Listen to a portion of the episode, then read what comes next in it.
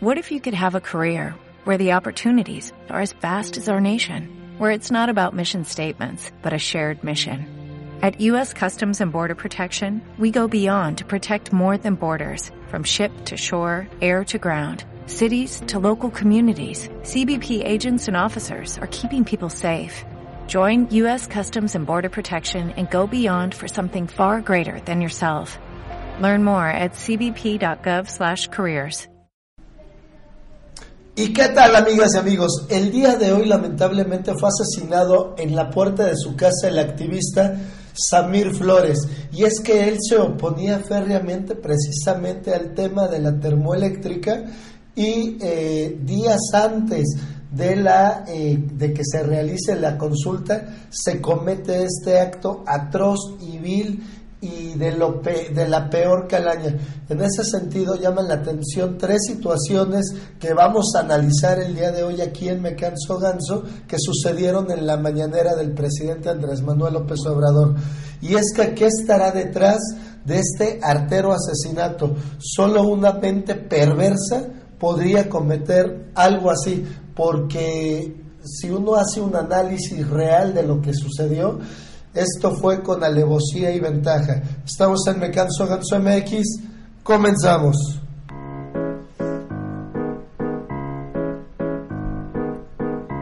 En tres años estará funcionando Me Canso Ganso.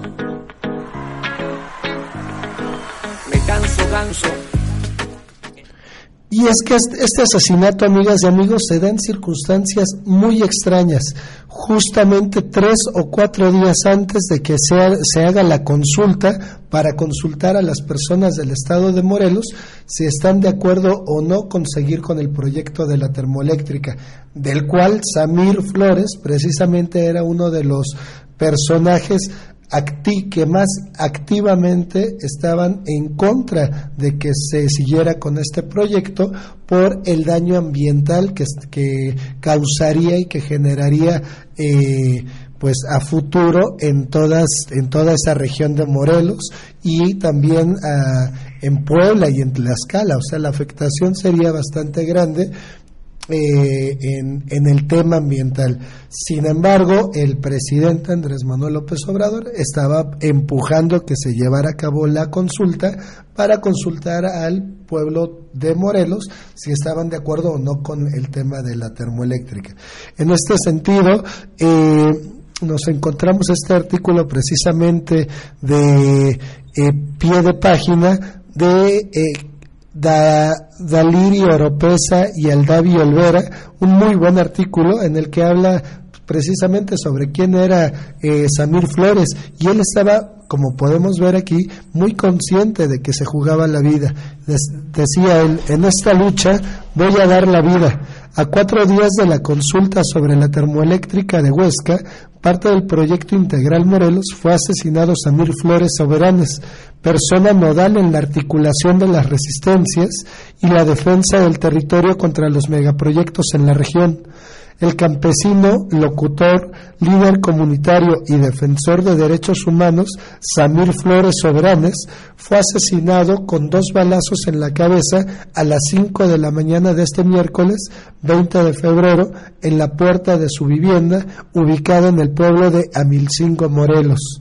Flores murió tres días antes de que el gobierno del presidente Andrés Manuel López Obrador realice una consulta pública para decidir si opera o no la termoeléctrica de Huesca, parte del proyecto integral Morelos, y un día después de que se manifestara en un foro conducido en Jonacatepec por Hugo Eric Flores Cervantes, delegado federal en la entidad.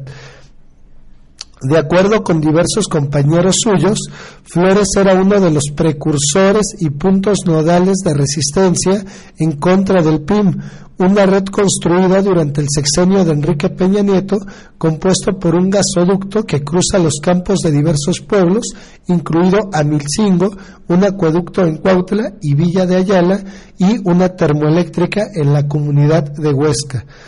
Todo el tiempo se distinguió por ser una persona honesta, ética, que ama su tierra y a la gente, siempre buscó compartir, enseñar, siempre fue, fue, un, fue muy solidario, trabajaba con todos, la comunidad, los niños, los campesinos.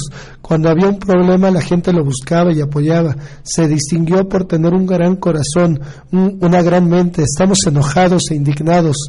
Cuenta Samantha César, compañera de Flores en la red, en la radio comunitaria Amilcingo 107 100.7 de FM.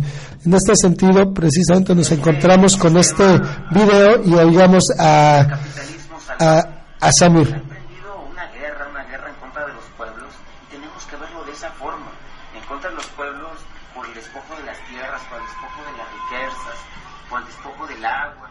Y entonces, y explicaba a grandes rasgos, decía es que eh, si una guerra, si una guerra armada eh, surge en cualquier parte del mundo, pues la contestación es con, balas.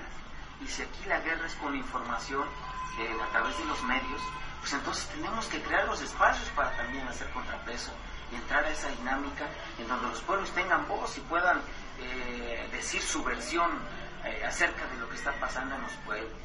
Nos vamos a ir con un tema que corre a cargo de Lidia Downs y el tema se titula ni más ni menos que Zapata se quiera. Este tema especialmente para toda la raza que le gusta mucho este, este, este, género musical sobre todo. Así que nos vamos con este tema musical. Les mando un gran saludo por allá a todos, San Bartolomé, Cohuecan, Puebla. la forma en la cual se sostiene la radio es a base de cooperaciones voluntarias y eventos que organiza la radio, como son Kermés y algunos otros bailes y todo es para, para beneficio de la radio y para algunas cosas que nos hacen falta. Y entonces la idea del proyecto comunitario pues, es construir, reconstruir el tejido social que se ha perdido. Tal vez mucho han contribuido eh, los medios eh, convencionales, los medios de comunicación, ya sea la tele o la radio convencional, y nosotros pues queremos brindar un espacio alternativo. Tal vez la gente eh, antes de la radio comunitaria no escuchaba otra cosa, pues porque no había otra cosa que escuchar más que lo comercial. Pero hoy la gente tiene una posibilidad, una alternativa, en donde pues no solamente compartimos, volvemos a mencionar la música, sino que también compartimos las historias del pueblo, eh, compartimos también los quehaceres, lo que comemos, eh, compartimos también el saludo, las felicitaciones, eh, la solidaridad con algunas pérdidas también de algunas personas que a veces llegan a fallecer. Pues todo es parte de la comunidad ¿Qué tal, Samir? Sin duda era una persona bastante consciente y en este sentido sí eh, reconozco que el presidente cuando hizo su visita eh, precisamente a la, a la termoeléctrica de Huesca, eh, Samir y su grupo se estaban manifestando frente al presidente. dicen que incluso Samir pudo, fue quien puso la tarima que hacía, lo hacía muy visible de cara al presidente y pues le estaban diciendo de todo. En ese sentido, la contestación que hace el presidente, que es la que se ve ante los medios de comunicación cuando los llama izquierda conservadora, pues bueno, digo que es muy se me hace desafortunada esa declaración, sobre todo porque una mente perversa, eso es lo que yo considero que hay una mente perversa que, vio ese error que cometió el presidente y el día de hoy pues eh, eh, sucedió esta tragedia lamentablemente. Y es que eh, entiendo por qué el presidente se ha referido a esto incluso hicimos un video relacionado a las a la llamada sociedad civil que es eh, contra la que está el presidente de la República. Por aquí les dejo el video y eh,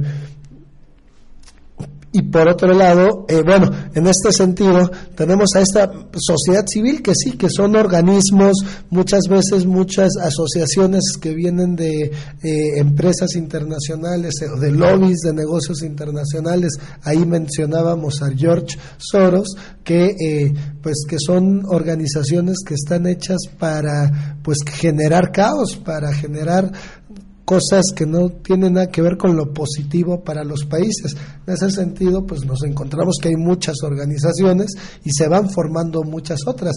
Veíamos, tenemos el caso de las eh, farsantes de la MX que se estaban escudando en el feminismo y en la protección a la mujer y cuando en realidad es un grupo para golpear al presidente. Pero regresando al tema de Samir, bueno, sí fue lamentable esa declaración del presidente porque vemos cómo hubo una mente perversa que supo ver muy bien lo que estaba pasando y seguramente fue alguien que también tiene eh, eh, pues muy bien una radiografía muy clara de lo que sucede en el estado de Morelos y de quién es quién, porque fue eh, un ataque milimétricamente calculado. Pero veamos qué es lo que dice el presidente de la República el día de hoy en su conferencia. Eh, un dirigente en Morelos opositor a la termoeléctrica. Es un crimen vil, cobarde eh, esa es la información que tengo hasta ahora. Eh, vamos, desde luego, a tener más información y a este, investigar y a proceder para que se esclarezca este crimen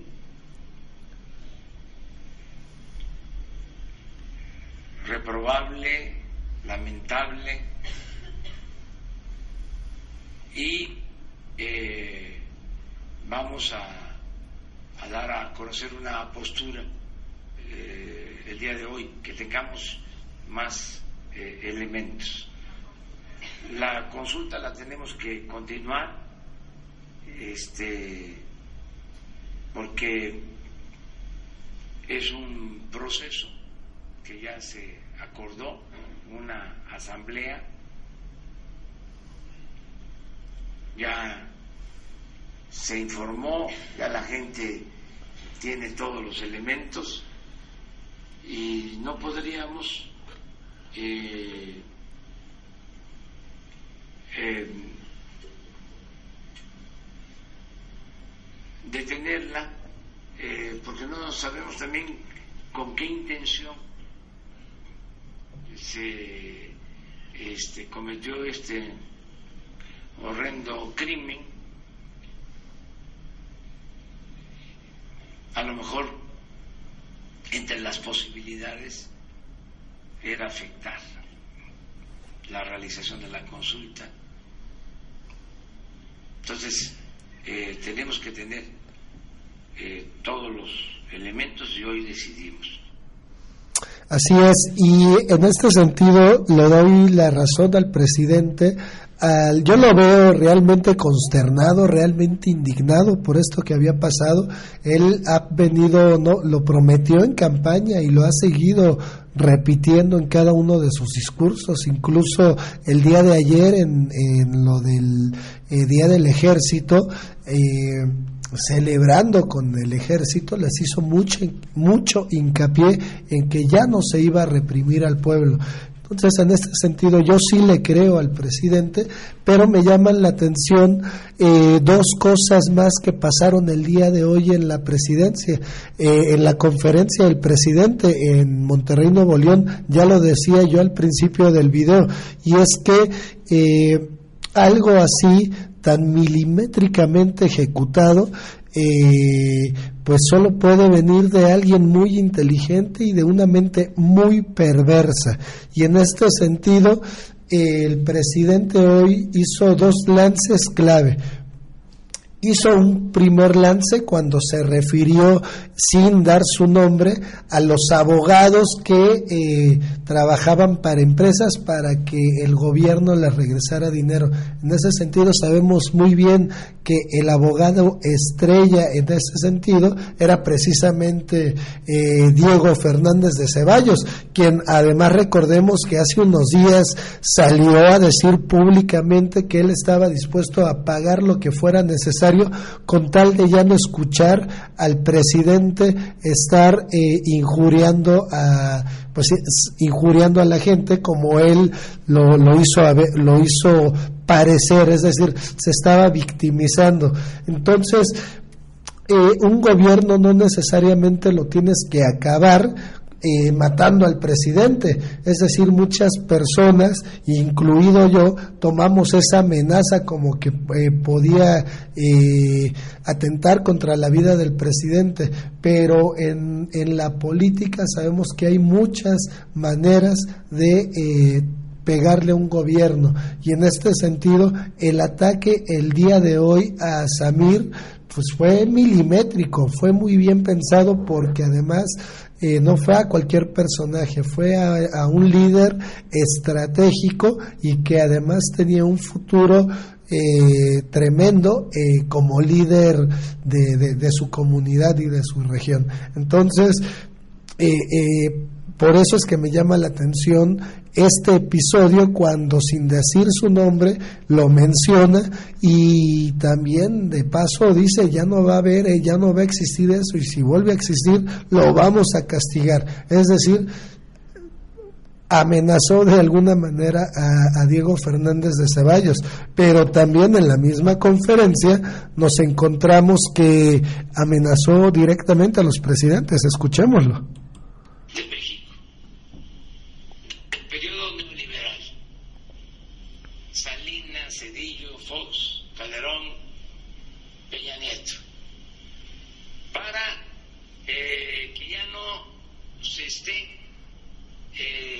manipulando a la gente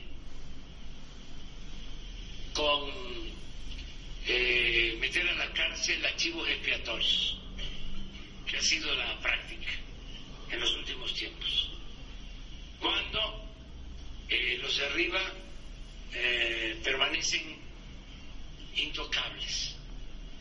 Yo soy partidario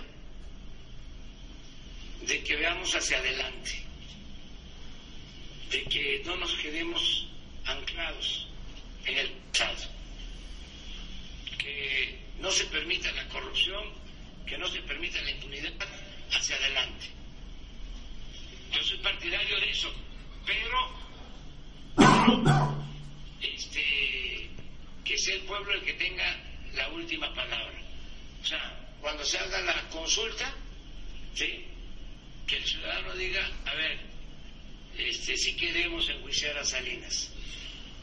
Eh, ¿Por qué? Porque entregó empresas públicas a particulares y a sus allegados.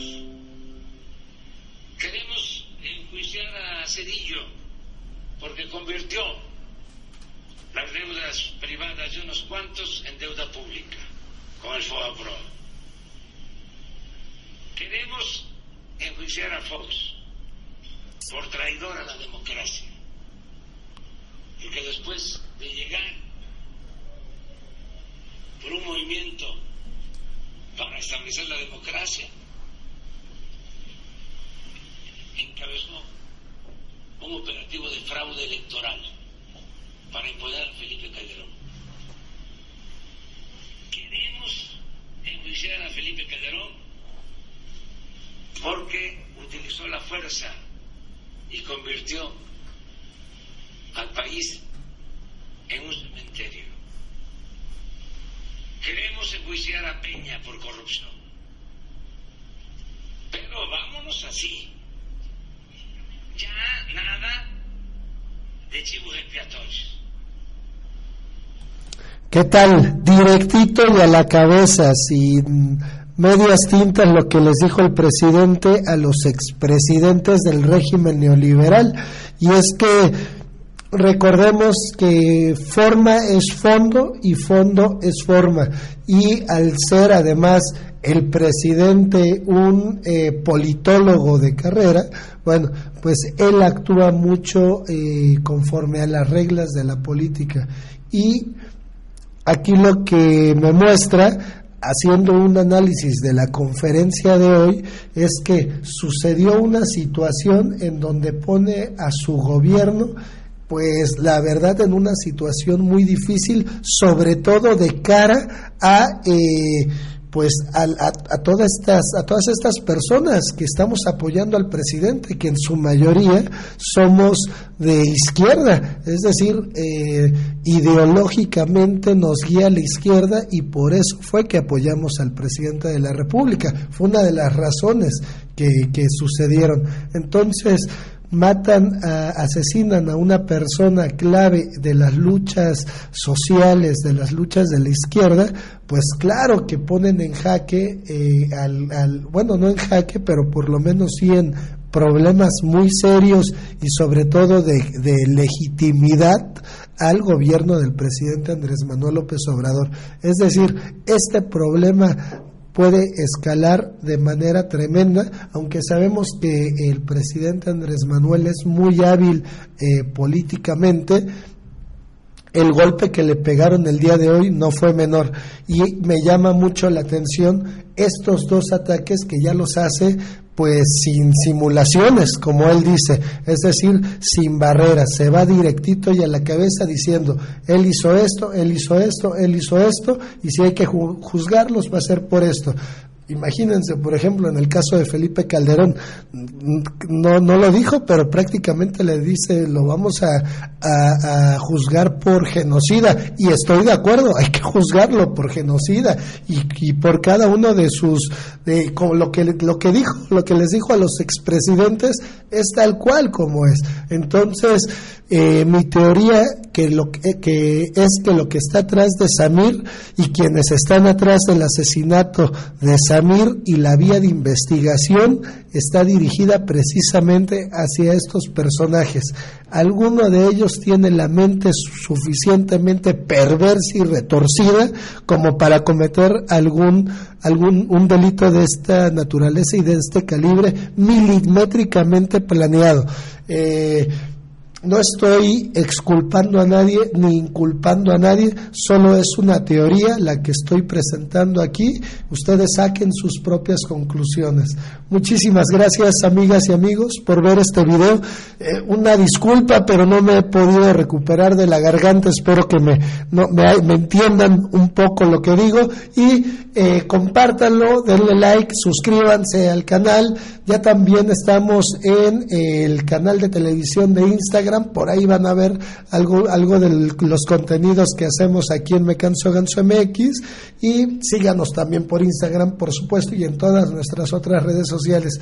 Muchísimas gracias, nos vemos en el siguiente video. Me Canso Ganso MX. Lo que me molesta, que le exigen mucho a mi presidente ahorita, cuando los otros presidentes, los periodistas, son los que más me molestan sus preguntas que hacen, ¿eh? porque les hacen tanta pregunta y por qué no lo hicieron antes con los demás, por qué no van y van con los demás, no que ahorita están chingue chingue a mi presidente, ¿eh? y eso sí me molesta a mí, ¿sí? Y si la gente hablara y dijera lo que es, eso es.